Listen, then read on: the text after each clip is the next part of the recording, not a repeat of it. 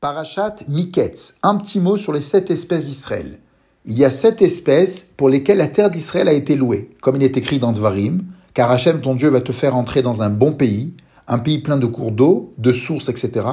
C'est un pays où poussent le blé et l'orge, la vigne, les figuiers et les grenadiers, un pays d'oliviers, d'huile et de miel. Est-ce qu'il faut comprendre que le blé et les grenades en Israël sont plus raffinés qu'ailleurs? Est-ce que c'est la spécialité du pays? Car si c'est le cas, on ne comprend pas pourquoi Yaakov dit à ses enfants d'amener à Yosef les meilleures productions du pays, soit de la baume, du miel, des aromates, de la myrrhe, des pistaches et des amandes. Pourquoi pas les sept espèces? Alors Avnadav Schnerb a essayé de répondre à cette question en nous rappelant que tous les végétaux que nous mangeons, en commençant par le blé, l'orge, jusqu'au litchi ou au pomelo, n'existent pas dans la nature sous leur forme agricole. Les végétaux sont devenus comestibles suite à des mutations et à de la domestication agricole. Je vous mets en PJ le descriptif de ce processus. Quelles sont les premières espèces végétales domestiquées? Il y a certaines hypothèses.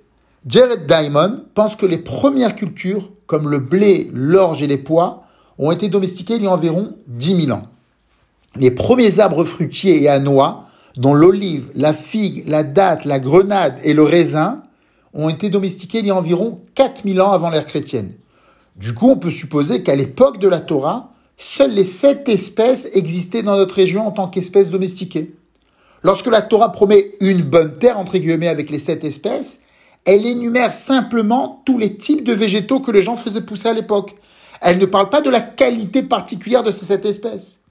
Le verset ne dit pas que le blé et les grenades en Israël sont plus raffinés qu'ailleurs, mais plutôt tout ce que vous voulez faire pousser pousse effectivement sur cette terre. Yaakov a voulu envoyer quelque chose de spécial à Yosef. Pas des produits standards, comme des amandes et du miel qui n'ont pas encore été domestiqués ailleurs.